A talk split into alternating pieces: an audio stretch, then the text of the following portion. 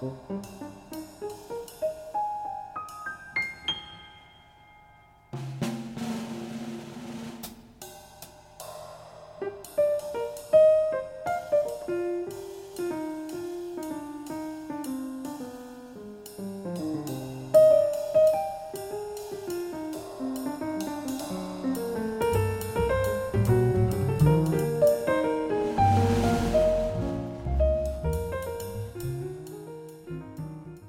其实有一个这个科学哲学研究者啊，叫 Checkland，他对于笛卡尔分析方法无法攻克的问题，有他的三个方法。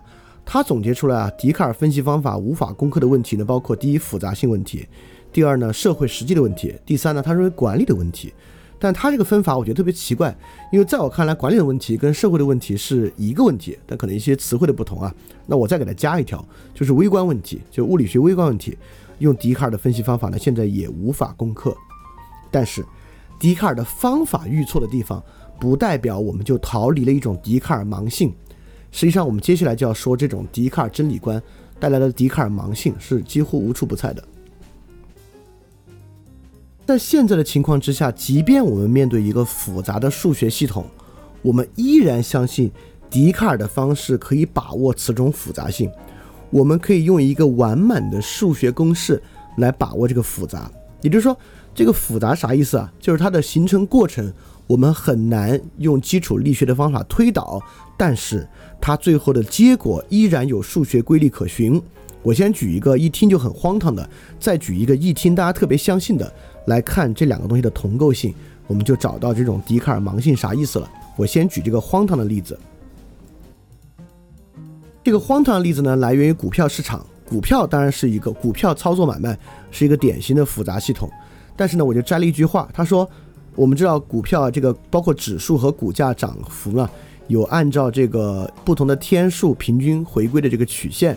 我举的呢就是这个十日均线的例子。他说，当股价由下向上穿越十日平均线收盘时，显示在十个交易日内买入股票的投资者已经全部获利，主力会利用投资者想获利的迫切心理，不断的推高股价。”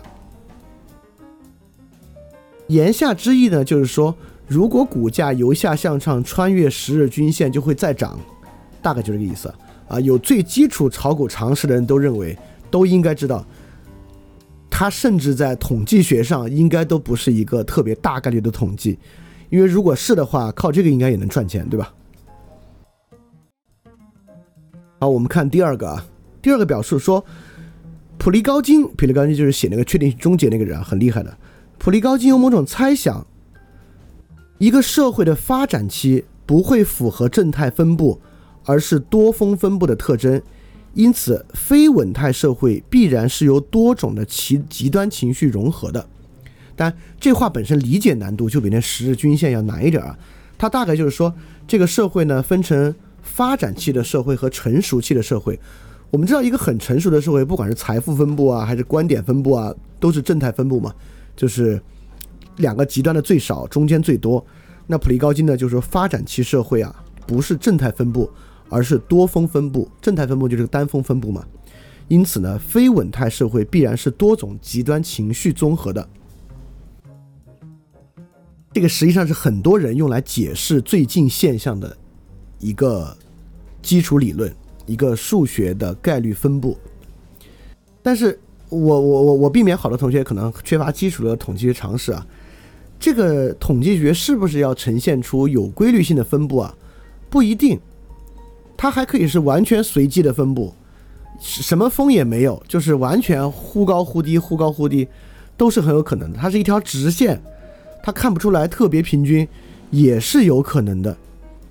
也就是说，干嘛一个社会的一个复杂条件？必须呈现出有统计规律的分布呢？这是一个特别一厢情愿的想法，就像十日均线和股价的关系，干嘛一定要对这个股票的进一步走势具有预测性，而不是纯粹随机的呢？也就是说，为何十日均线不能仅仅是一个对过去数字的运算，对未来不具备任何的预测性？或者反过来，普利高津这个观点啊，不管这个社会是发展期还是成熟期，为什么这个社会人的分布一定要符合某种统计学规律的分布，而不可以是完全混乱的分布？这个呢，就在我看来，我管这个就叫笛卡尔盲性。这个笛卡尔盲性什么意思呢？是指我思可以把握的某种数学完满性，在真实社会一定存在。就是笛卡尔上来说的，刚才说那第三句话，我把它重新念一下。笛卡尔说：“物质的实体若与它的数量分开，则我们只能纷乱地设想它，好像它是一种非物质性的东西。”我们之前讲过啊，笛卡尔有一个想法，认为凡是存在的东西都具有某种完满性。不然它就没法自为的存在。因此呢，凡存在的东西都能够被有我思可以理解的完满性的数学去洞察。为什么不可以不是？当然可以不是。我就认为其不是。所以说，在刚才那两个跟统计学相关的对于世界的理解之中，我觉得这就是一种笛卡尔盲性，认为真实的物质实体一定具有某种数学完满性去控制它，这是一种笛卡尔盲性。但是我们今天难道不是活在一个统计规律社会之中呢？难道这个统计规律不是我们不管是做这个金融投资，还是做这个企业管理，还是做社会预计的过程中，我们觉得最重要的一个事儿吗？难道我们很多人、很多公司对于生活的基础看法和策略，不是在这种统计依据之上来得出的吗？所以说，这里我们要回答一个问题：为什么我们说啊，笛卡尔并不是发明了一种世界观，而是组合了一种特别 powerful 的世界观？他挖掘了人们心底，不是他主动挖掘的，就是他所呈现的真理观，确实跟人们心目中对于世界秩序的某种渴望高度契合。这种契合性呢，就是这种笛卡尔盲性存在的基础理由。这个呢，我就管它叫笛卡尔秩序。就笛卡尔发现的是什么呢？就是我思，就这个灵魂主体我思是诉求确定性的。什么确定性呢？就是由我思把握的总体因，就那个总体因是世界变化的必要要素。就是我们渴望着知道十日均线与股价的关系与股价后续走势的涨势有关。如果我们发现反例是噪音和暂时的，也就是说。经常我们会认为，如果有一个东西出现统计学上的反例，它要么呢由统计噪音构成，要么呢它是一个暂时性的，长期趋势是符合统计学规律的。就长期趋势符合统计学规律，是今天很多人构成对世界认识特别重要的一个基础。哎，我这里还要尤其强调啊，在笛卡尔的真理观之中。主体这个我思的主体啊，不是用他的我思在控制的世界，不是我思和物质是决然二分的嘛？也就是说，这个确定性并不来源于我思的主体，就我思的主体本身不掌握的这个确定性，它只是去理解和判断这个确定性而已。这个确定性呢，还是广言世界的确定性。我司主体把握这个完满原因就行了，但海森堡刚才讲的就是呢，这个我司主体可能把握不了这个完满原因了。那么，因此呢，这种笛卡尔秩序是什么秩序呢？认为广言世界具有某种数学确定性的秩序，即使过程是复杂的，但过程的结果依然要符合统计学的分布，一种有统计学意义的概率分布，就是这种广言世界确定性的要求。因此呢，笛卡尔世界为什么是一个这么持存的世界？就即便基础物理学已经不支撑笛卡尔世界观了，但在实际生活之中，我们依然支撑着这种笛卡尔盲性的原因，就是我们真的很希望广言世界是有确定性的。这个对我们来讲啊，是一个特别安全的事情。一方面，在那个医疗的事儿上，这特别安全；如果我们最后相信广延世界完全失去确定性，它就封死了医学最后能够为我们提供最佳方案的可能。这个对于绝大多数人来讲啊是不能够接受的。而这个呢，我还要进一步，正是因为对这样的广延世界秩序的呐喊和需要，实际上带来的是，不仅是我们对世界的理解，笛卡尔的真理观，同时也决定了我们对于自己的理解。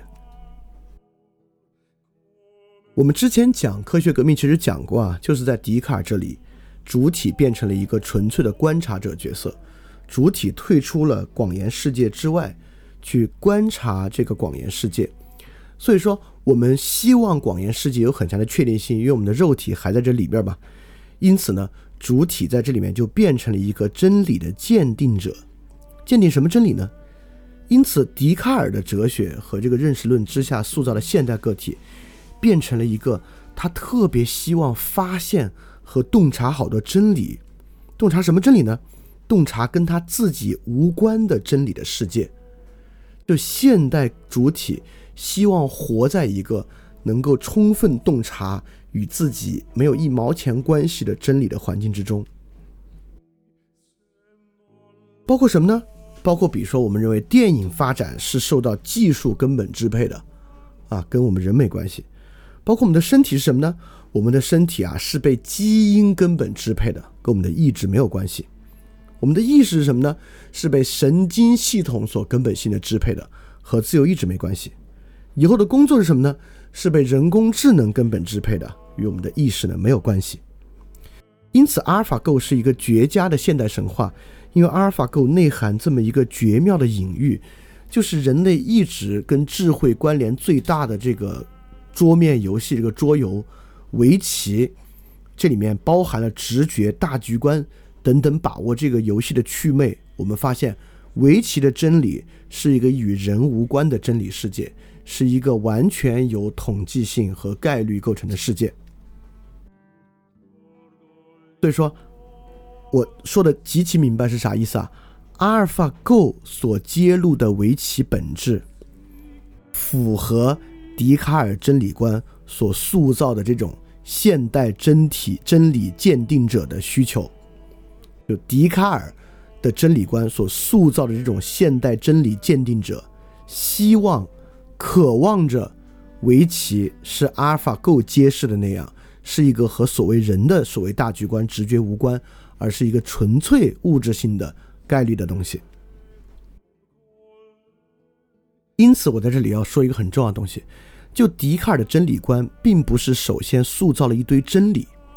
笛卡尔的真理观首先塑造了一种人，塑造了一种真理鉴定者的现代主体。这些现代主体呢，再来塑造属于他们的这些真理。所以说，这些真理鉴定者是怎么把他们自己排除在外的呢？所以，我们就要来看这个笛卡尔世界怎么排除形式音的。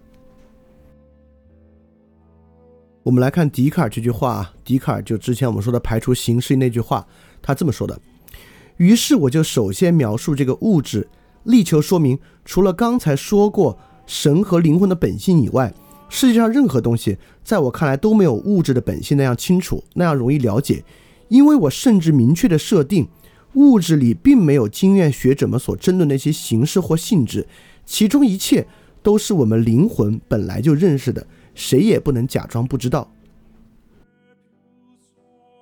所以说，我们看啊，笛卡尔对于形式音的排除，并不是他很好的理解和定义了形式音来说形来去证明形式音为什么是不存在的。笛卡尔在《第一哲学沉思录》里面。确实是比较武断的为形式音下了一个副定义，啥意思呢？凡是非物质本性的都是形式音，就都是经验学者们争论的形式或性质，这些都是不存在的。那物质本性是什么呢？我们都说过了，物质本性是广言。因此，我们也说过啊，笛卡尔的我思怀疑一切，仅有物质的广言框架是不可怀疑的。所以说，我们今天的世界如何排除形式音呢？如何排除跟我们相关的原因呢？就是靠对于我们看一个对象，看它能不能转化为广延对象，能转化就不排除，不能转化就排除。啊，比如说多巴胺是个明显的广延对象，对吧？是一种神经递质，是可以检测、可以分析的吧？那我们说爱排除，爱就是多巴胺，呃，不排除，因为多巴胺我们不排除。所以如果爱仅仅解释为多巴胺，那爱就还行；如果爱不能还原为多巴胺，爱就排除。所以今天世界里面，我们对概念啊、呃艺术啊、真理啊、善呀、道德啊的排除，都是遵循这个逻辑。只要能够还原为广元框架，就不排除；不能还原为广元框架，就排除。那比如说马丁啊，说有这个 film 和 cinema 的区别，movie 的区别，有这个艺术电影与娱乐电影的区别。那艺术电影与娱乐电影能够转化成广元对象吗？不能。所以说呢，这种东西啊，就是用德谟克利特的话说啊。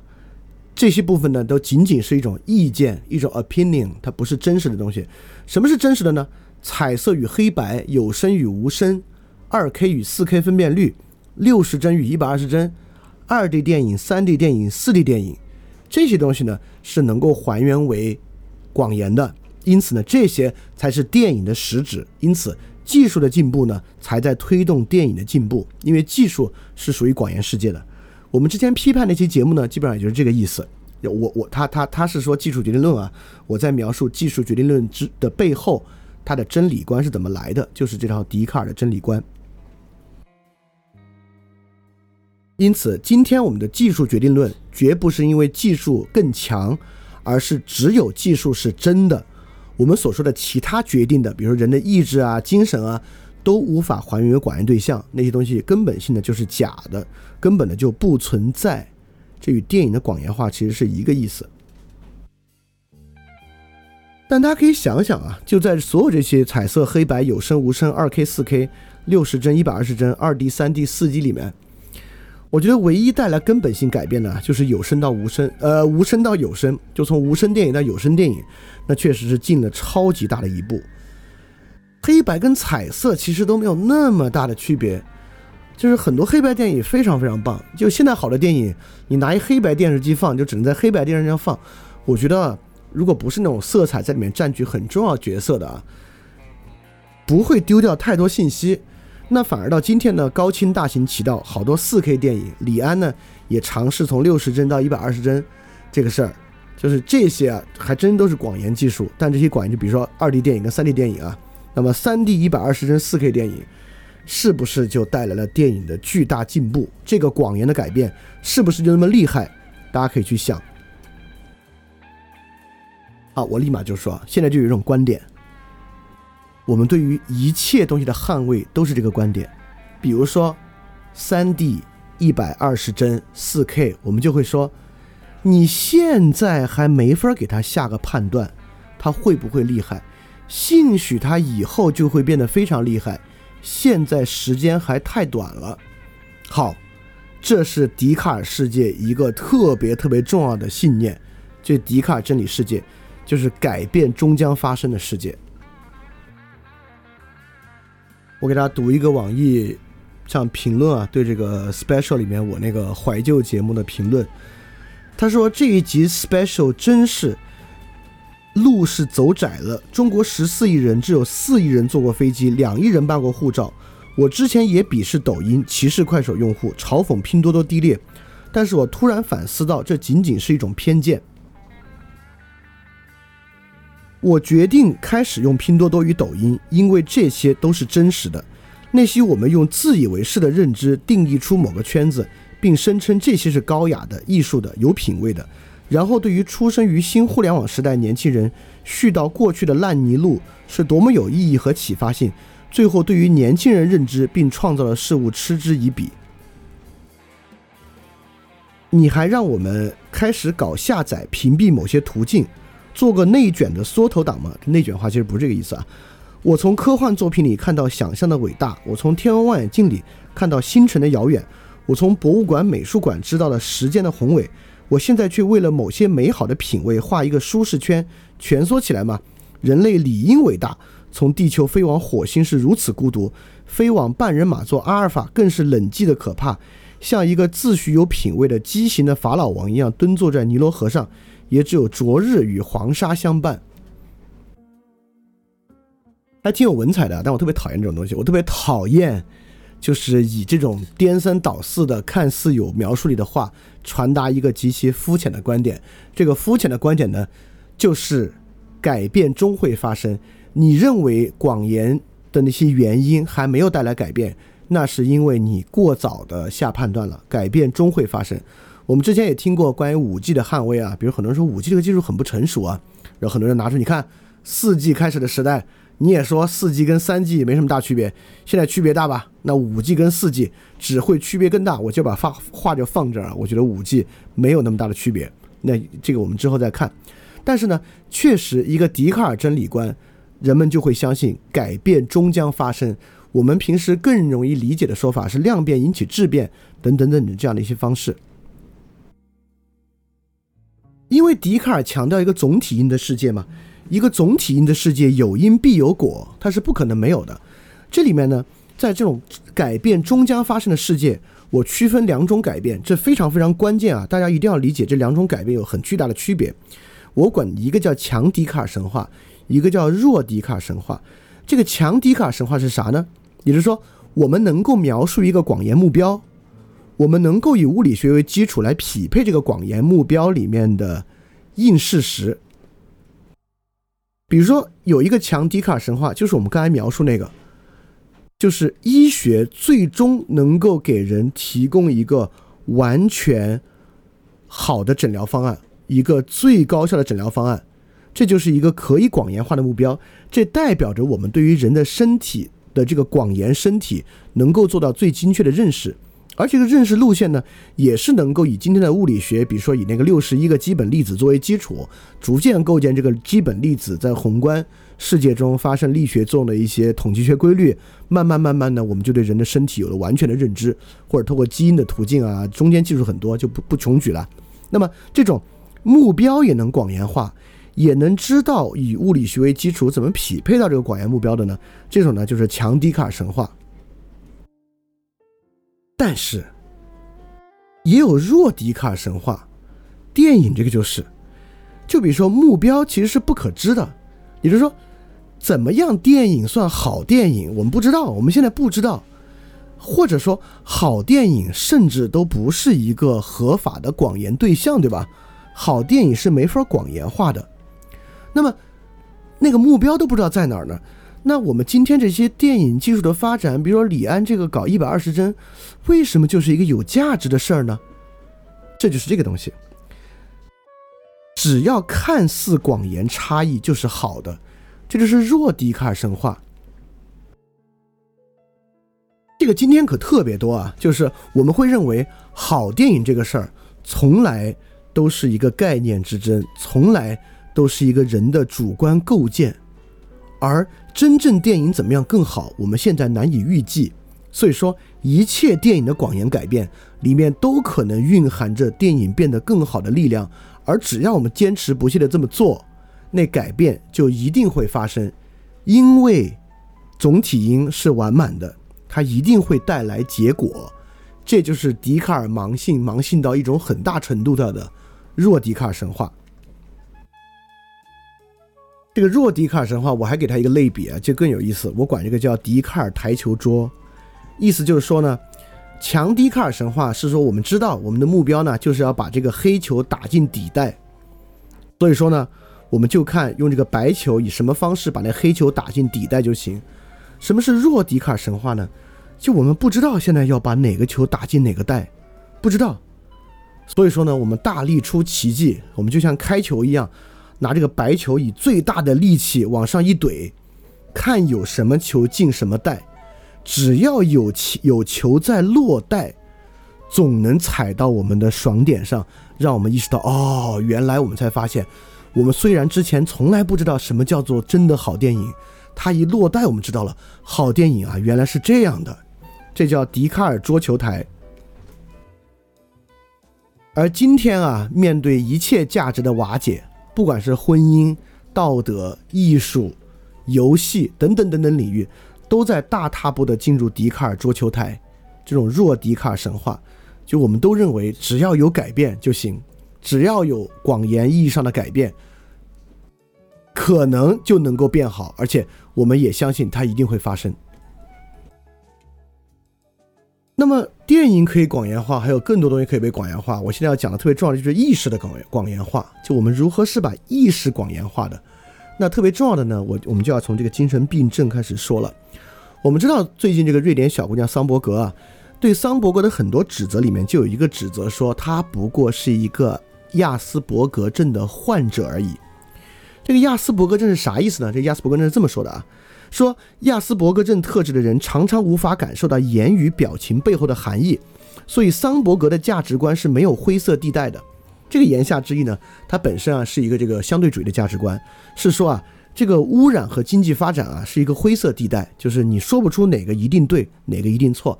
而桑伯格一定要宣扬这个要治理环境啊等等等等，就是因为他分辨不出微妙的东西。他认为世界是非黑即白的，这个甚至桑伯格自己都招这个道啊。他说啊，因为我有亚斯伯格综合症，所以我可能不不会落入你们的窠臼。所以桑伯格他确实哲学造诣还差点意思啊，他其实不必这么去说的。那么对亚斯伯格症呢，就有这样的一个描述，就说啊，他得亚斯伯格症的人啊，价值观没有灰色地带，而且也说呢。他对于固执的方面啊，亚斯伯格症的患者呢，有重复刻板行为及活动动机的模式，不能够灵活的遵守各种各样的规则，以至于在社交上啊会出现困难。所以你看，这就是亚斯伯格症的症状。当我们说亚斯伯格症呢，我们也是说，我们言下之意说桑伯格控制不了，他得了这个病，所以啊，这个在价值观上没有灰色地带，非黑即白，是这个病导致的，不是他自己的意志导致的。当说他是病的时候呢，我们当然在诉求啊，这是广言世界的，对吧？那肯定是他的神经系统出了问题，它是可以还原为神经结构啊、电啊、化学信号啊、化学地质的，呃，电信号和化学地质信号的。因此，这个情况之下呢，我们就把这个意识啊，我们把价值观非黑即白，没有灰色地带，就变到了某种广言世界之中。但是根据维基百科啊，but。目前为止，亚斯伯格症并无基因学基础得出的结论支撑。脑部显影技术，就这个功能性核磁共振啊，技术在现在并无法清晰的、常见的找出潜在的问题。也就是说，我们有两种方法可以把这东西广言化：一个是基因归因，一个是用这个全脑造影去归因。但很可惜，亚斯伯格症并不符合这两个的任何一个。但是呢，这个丝毫不妨碍人们讨论它，不妨碍人们用这个病症。当人们这么说，桑伯格有亚斯伯格症，人们就认为哦，原来他的非黑即白是一个生理原因。他丝毫不妨碍人们这么去做。那么呢，我现在再说另外一个我认为非常少有的，我认为是是呃，比如说我就认为亚斯伯格症没有这个病，就像我极端的认为没有抑郁症这个事儿一样，我就认为有些。神经病症是存在的啊，比如说很少见的一个真正存在的神经症就是阿兹海默。阿兹海默是真实存在的，因为阿兹海默是可以还原为广言世界对象的。是这样的，我还得在这解释一句：当我批判一个笛卡尔真理观世界的时候，这并不代表我认为科学是零基础，科学是没有任何意义的，对广言世界的物理学和实际洞察是没有任何价值的。我肯定不是这么极端。我不过是认为它被非常大量的滥用而已啊，因此呢，阿兹海默症确实是一个非常非常具有这个生理基础和广延基础的，因为阿兹海默症嘛，就是所谓的神经退行症嘛，就是大脑萎缩。说白了，在这个情况之下，你是可以明显看到脑萎缩的。因此，阿兹海默症的症状是什么呢？会不会导致能够说的这么细致啊？它的价值观非黑即白，没有中间地带，不能。阿兹海默症是什么呢？阿兹海默症最初的症状常被误认为仅仅是老化或者面临压力，甚至在能被确诊为阿兹海默症八年前就可以发现轻微的认知困难。这些早期症状可以影响大部分复杂的日常生活活动。也就是说，阿兹海默症除了大家平时知道的记忆力衰退，那记忆力衰退太明显了，有无数跟我这个年龄的朋友都说，他们进入三十多岁之后，记性开始变得不好了，都是阿兹海默症吗？当然也都有可能啊，对吧？也就是说，当一个人的记忆，比比如阿兹海默症最典型的就是记忆和语言功能紊乱，语言功能包括理解、说和，呃，就是理解和说都会导致一些问题，但记忆和语言是一个何其底层的功能，这才是正儿八经的神经症，它是不可能有那么直观的一个症状的，什么价值观非黑即白，重复刻板行为不会，就是。真正的神经症，它的影响都极其广泛，极其泛化，它就会呈现为被误认为仅仅是老化或者面临压力。它就是广泛的呈现为在很多复杂行为上，复杂的认知行为都出现一些障碍啊，或者不那么顺畅的问题，这是真正的神经症。这是什么意思呢？这。在意识的广言化，说明我们对于笛卡尔世界有一个特别糟糕的简化认识，也就是说，我们认为我们希望我们的我思构筑的笛卡尔世界是一个单因单果的世界，也就是说，亚斯伯格症对应价值观的极端，抑郁症对应失眠这个问题，或者抑郁症对应情绪 depression 这个问题。啊，就我们认为一个具有广延世界的东西，最后是单因单果的，比如五 G 带来经济的发展。但是看到这个阿兹海默症与症状的关系，我们就知道它不是单因单果的，它是一个复杂过程。这个复杂过程呢，用笛卡尔的方式也无法完好的把握它。但我们今天看到抑郁症来讲呢，我们也是想用笛卡尔的方式去认识抑郁。我们将睡眠和心情。这么具象的东西，把它与广延物产生某种对应，就是广延物的生理性抑郁症产生某种对应，那么最后很有可能我们就会出现基因疗法，因为今天我们似乎就是在发现什么样的东西基因比较，哪个基因可能跟抑郁症关系比较大。但是，难道你认为基因是单因单果的吗？我这里就要来说说这个贺建奎的问题啊，但这里面还会洞察一个基因更大的问题，这个贺建奎。就是去改变这个 CCR 五基因，那两个小女孩让他们产生这个艾滋病的抗性。但是呢，这个就是今年六月份的文章啊，这个这个 UC Berkeley 的研究人员就发现啊，这个 CC 五基因缺陷拷贝的个体，虽然在统计学上确实可以防御一定的艾滋病，但是呢，它也比携带至少一个正常拷贝基因的个体的预期寿命要低。他们在七十六岁之前死亡的可能性增加了百分之二十一，这还仅仅是现在发现的。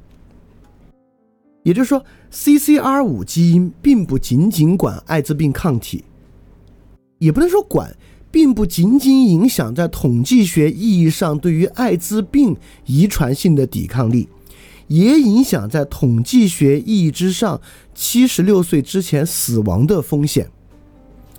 因此呢？今天的基因测序和基因研究是个什么东西呢？透过这个才发现，我们其实不知道 CCR 五基因与七十六岁之前死亡的有那种力学因素之上的直接关联。基因在今天是一个统计学关联，因此人身上的基因并没有特别多，但人的性状是无穷的，对吧？七十六岁之前死亡只是一个可以广言化的性状而已，还有好多不同的性状呢。那我们要去真正做的话，做好多社会学意义上调查也是可能的呀。因此，我特别想说明的就是，力学世界是单因单果的，呃，或者说牛顿意义上的力学世界是单因单果的。这个球撞了那个球，那个球就往前跑。我们希望将世界。变成一个力学上单因单果的世界，但是在这个世界中的很多笛卡尔单元，比如说在这里面的笛卡尔单元，什么叫笛卡尔单元啊？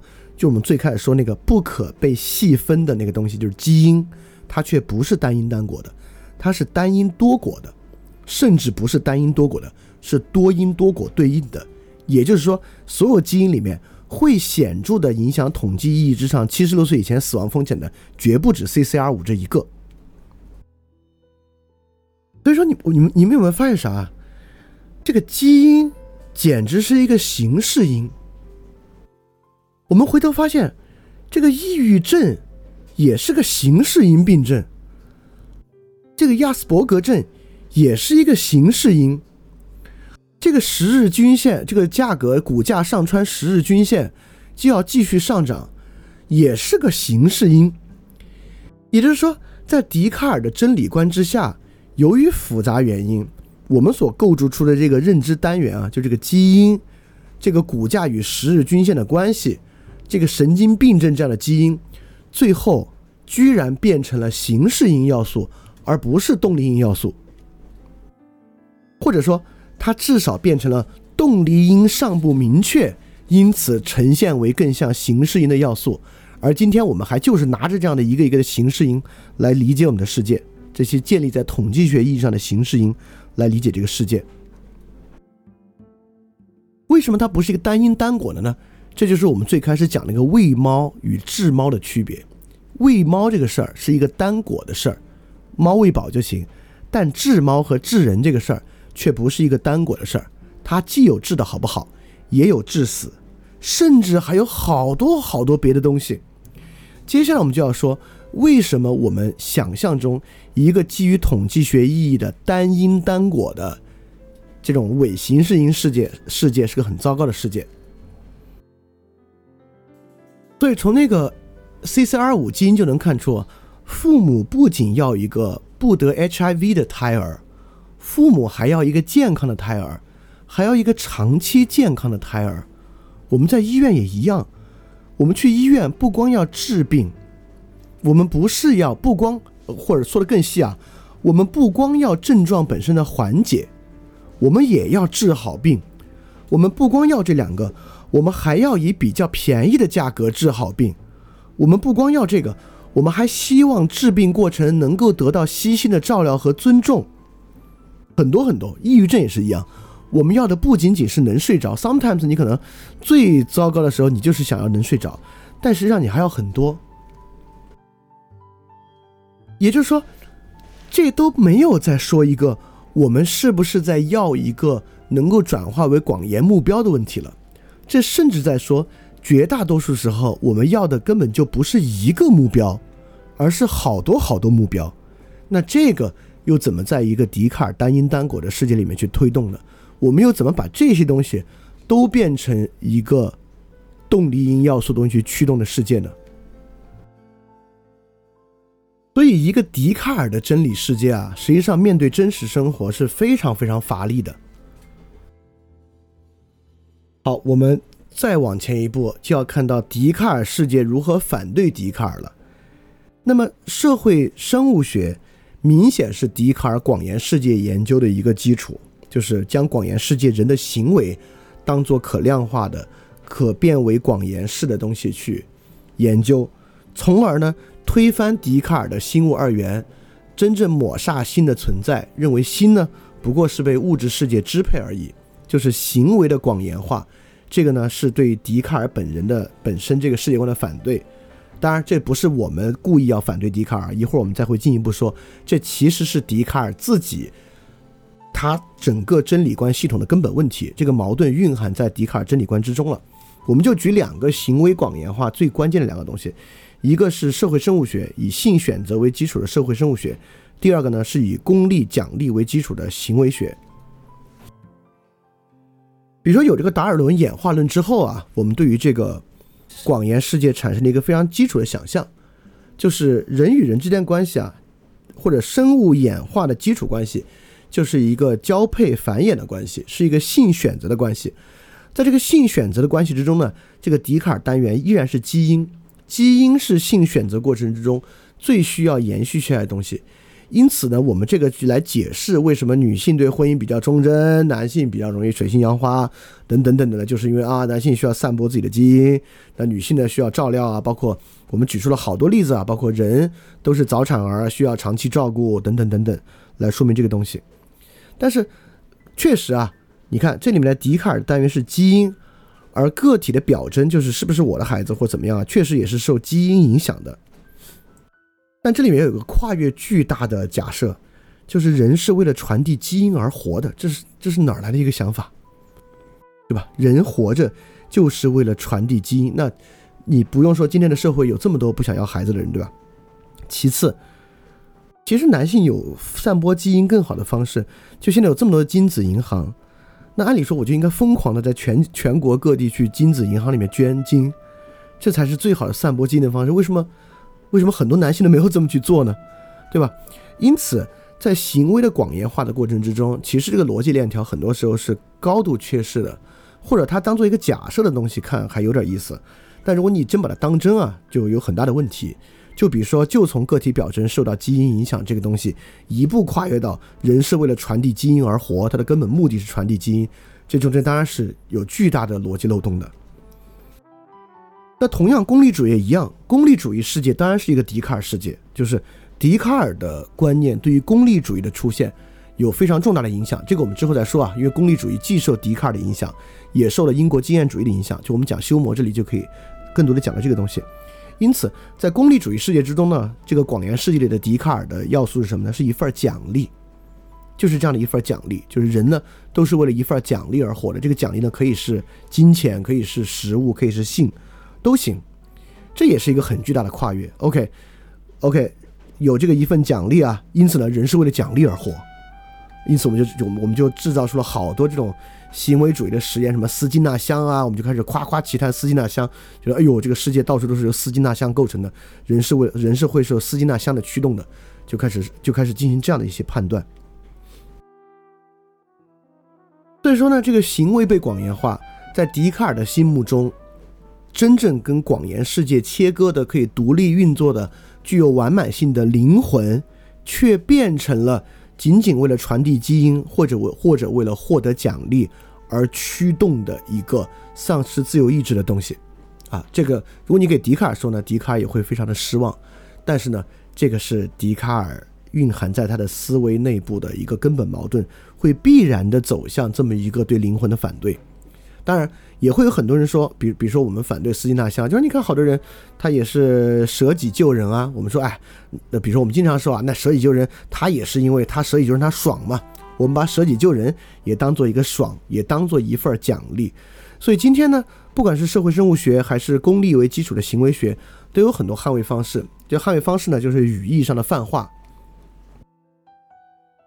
就是我们无限的扩大性选择的这个范范畴和无限的扩大何为奖励的范畴，我们甚至把这个字就是舍己救人、见义勇为，就是牺牲掉性命，也把它当做一种奖励。因为啊，就人在见义勇为的时候，他爽啊，他觉得自己自尊心高啊。我们觉得这也是一种奖励。就我们靠把这个无限泛化来捍卫这么一个逻辑，但这这个是没什么价值的。所以说，因此呢。包包括，比如刚才有社会生物学的，有功利的，那我们就会认为很多东西呢就会有综合的解释。比如说，我为什么没有到处去这个捐精呢？可能因为流程太复杂，时间成本太高了，还要做电台，这个时间都花不过来。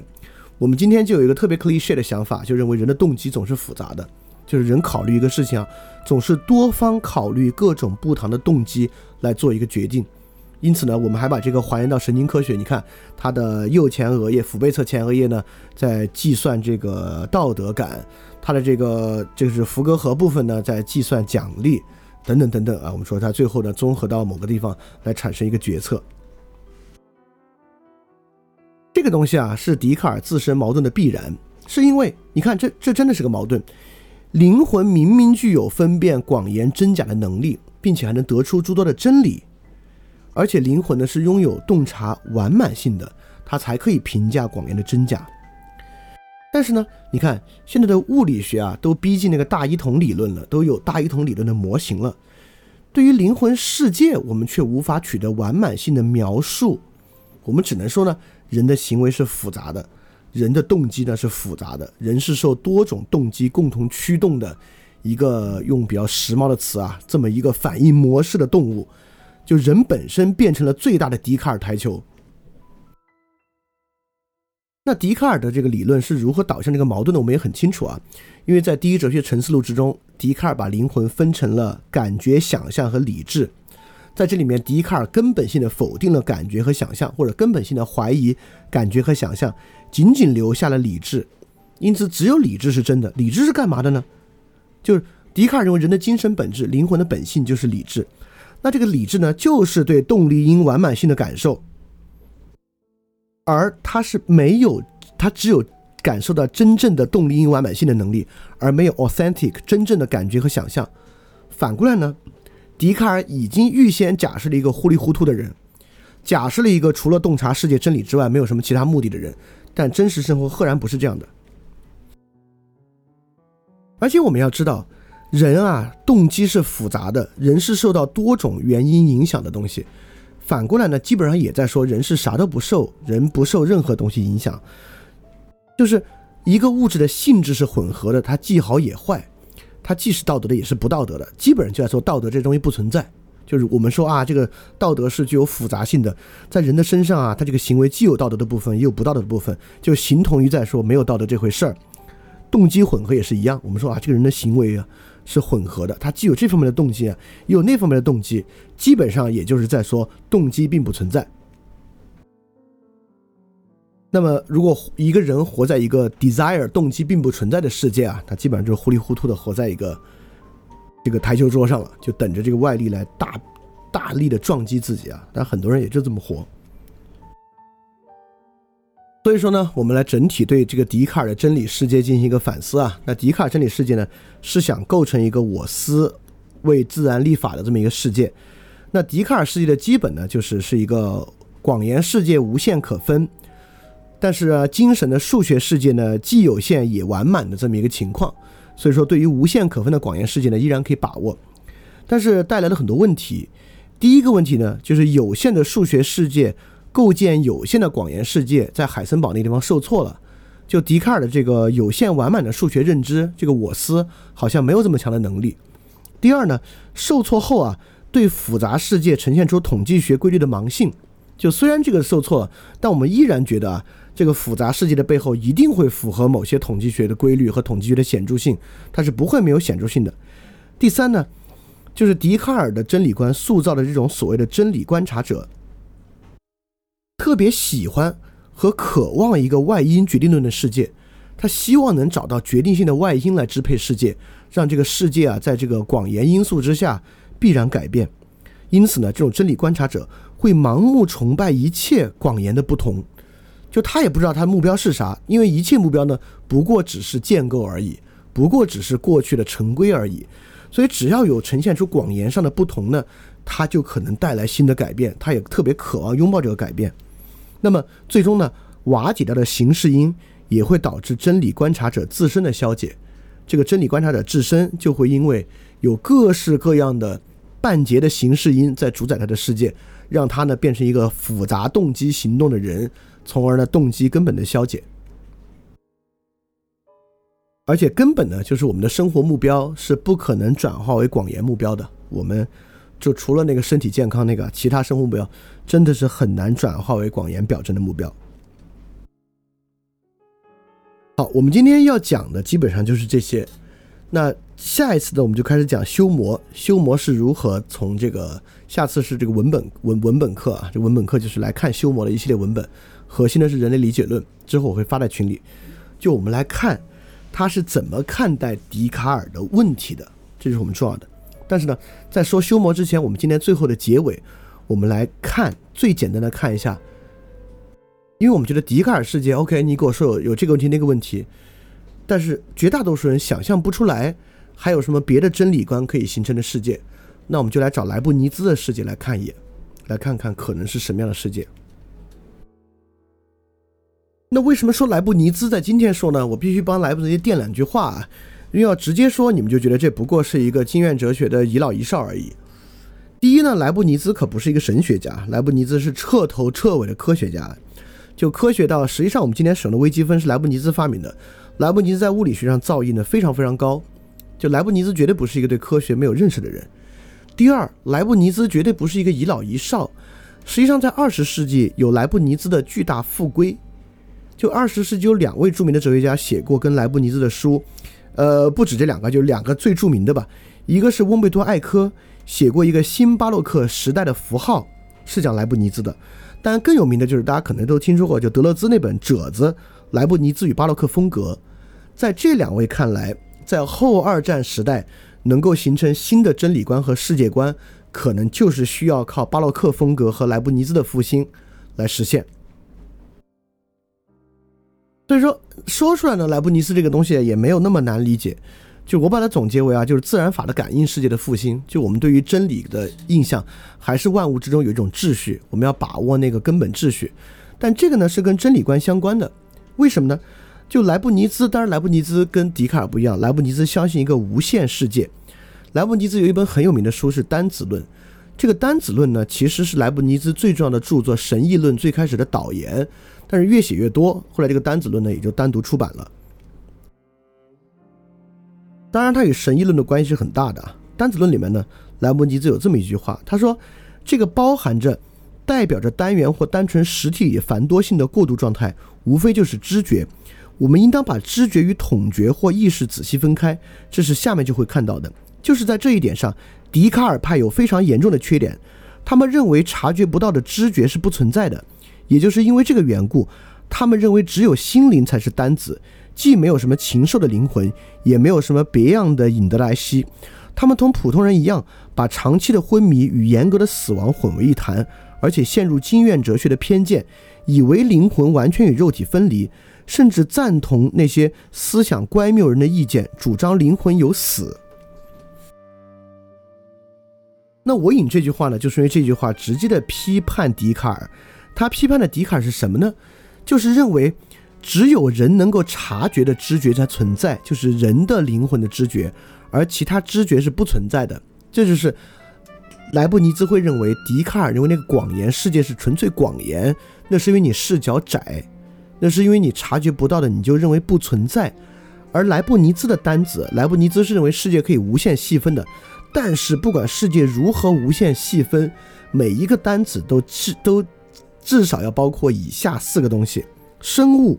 动物、引德莱西和灵魂，这里面的引德莱西实际上就是可实现的潜能吧，完满的潜能这么个意思。而在莱布尼兹看来，任何一个单子，甚至是我们所找到的一个希格斯玻色子，就一个玻色子本身呢，它也既包含感知，也包含欲求，这有都有泛灵论的色彩了。他说，单子是单纯的实在个体。因而单子的宏观呈现啊，包括它的物理呈现和精神呈现，是都可以坍塌、消亡、创造、再生的。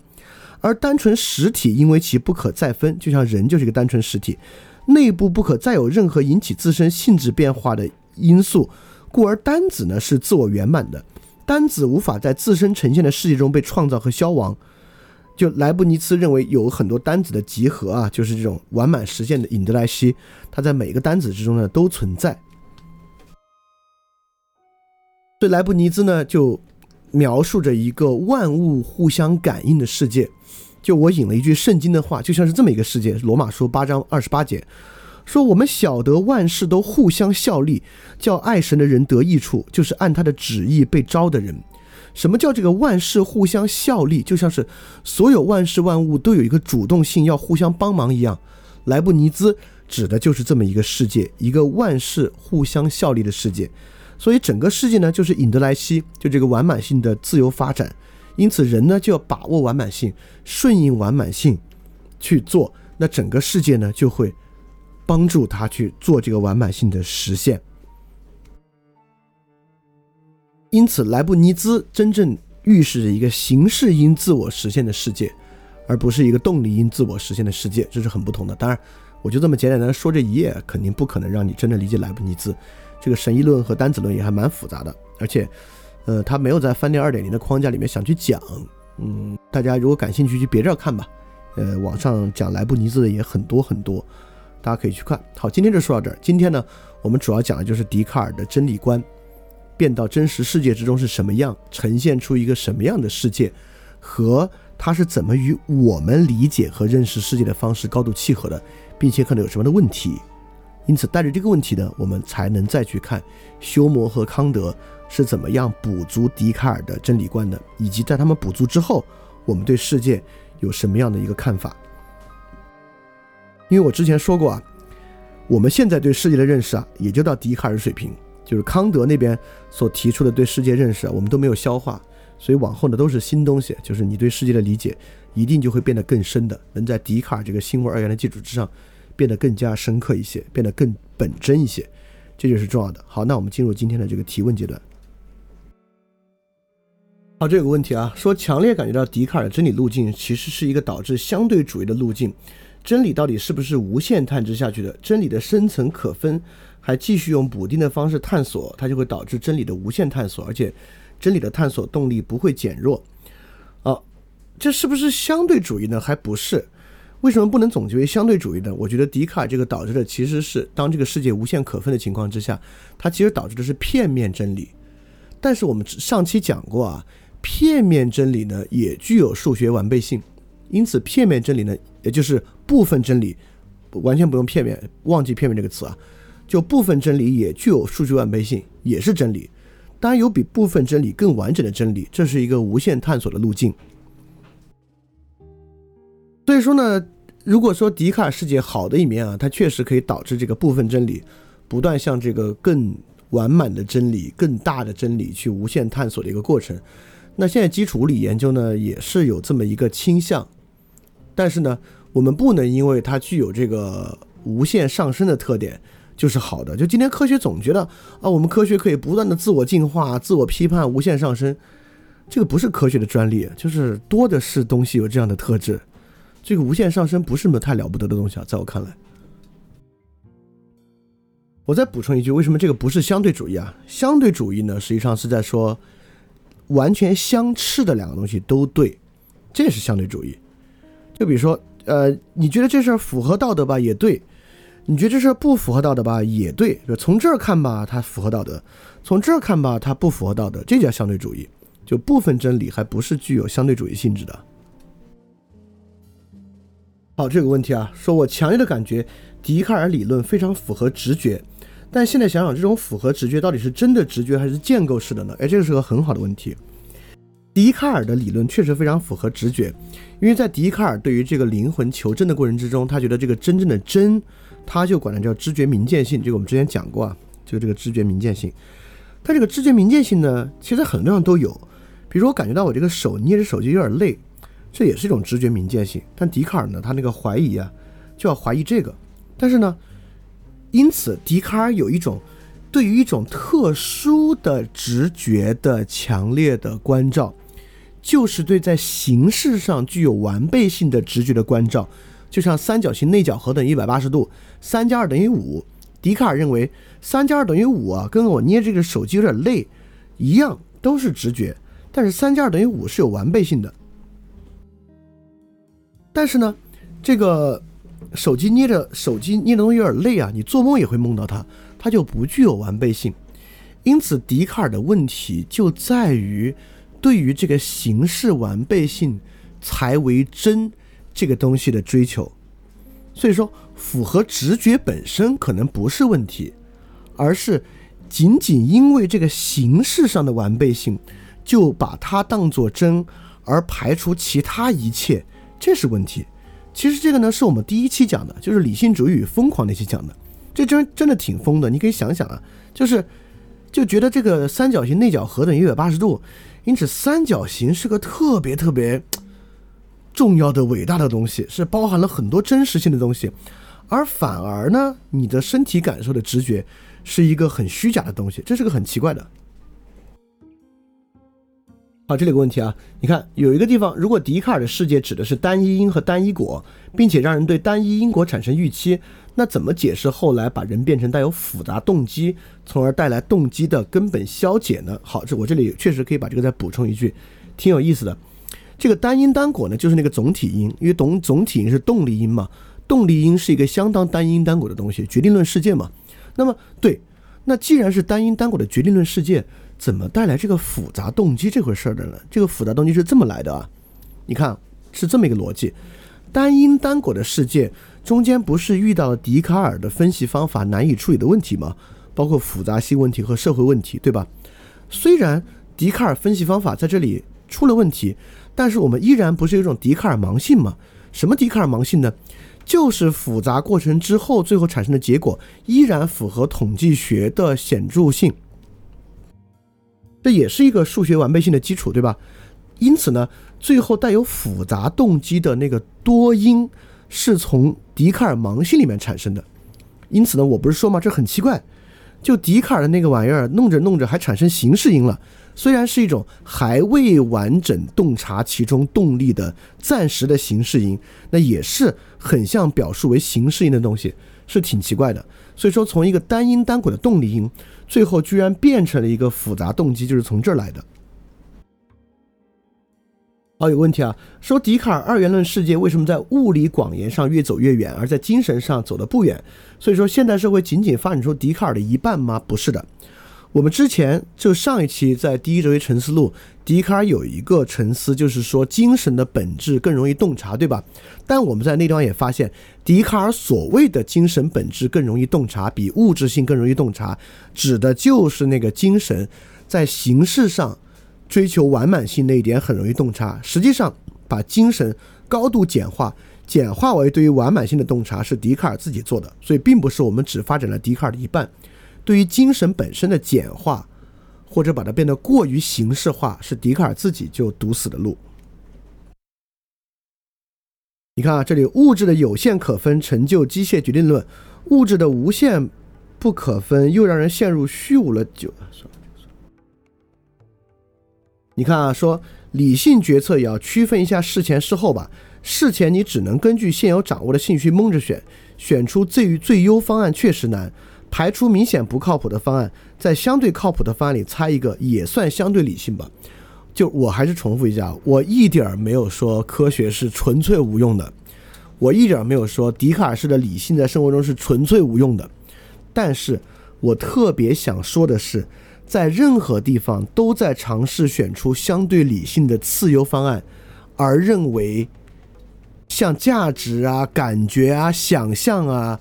等等，这一切东西都不存在，而且这种所谓的相对理性都是从动力因的角度去出发，把一切东西广延化来做出，这个是问题所在。我并没有认为这些东西都有问题。比如说，如果我得了很显性的炎症类的疾病，我估计也会去找西医，会在很多方案里面排除不靠谱的做相对理性，我也会这么生活啊。我还是说我并没有完全要否定这些。好，那今天也回答不少问题了。那今天我们回答问题就到这儿，那么我们下一期节目再见。下一期节目要空一周啊，就是中间会有两周时间，然后我也要看书，大家去看看修魔的书，让我们来讲修魔是怎么反对笛卡尔的。修魔对康德非常重要啊，康德在这个作为未来的形而上学导论里面说，正是修魔打破了他独断论的迷梦，修魔。为过去所有的形而上学带来了真正的挑战，才逼迫康德写出了纯粹理性批判，弥补了修魔问题。所以修魔确实是非常非常重要的。如何能够完整的理解修魔，不仅对于理解康德很重要，而且对于理解这个经验主义的价值观，理解一种英国的苏格兰式的一种思维方式，苏格兰启蒙运动的思维方式，以及理解功利主义事件，都是很有很有帮助的。所以我们都来看一看，我们之后呢，下次来讲修魔。那希望今天的节目也可以帮助到大家。那么今天的节目就到这里，大家要记得敢于去相信，加油！非常感谢你收听本节目。如果希望每周一加入微信群，跟我们一起学习，提出问题，看到每次分享的 keynote，可以微信添加“想借 Joy Share”，想借的拼音 X I N G J I E Joyshare J o y s h a r e。并说牛津通识读本就可以被我们拉入群中，每周一起学习了。欢迎你来。嘿，你是不是也听了不少我们的节目呢？如果你跟我们一样，觉得这个节目还不错，可能也挺重要。如果能让更多人听到，虽然可能效果不大，也可能会让这个社会变得好一点点吧。所以说，呃，干脆去转发一下好吗？让更多的人可能听到这个节目，我们来试试它会产生什么样的效果吧。谢谢你的转发。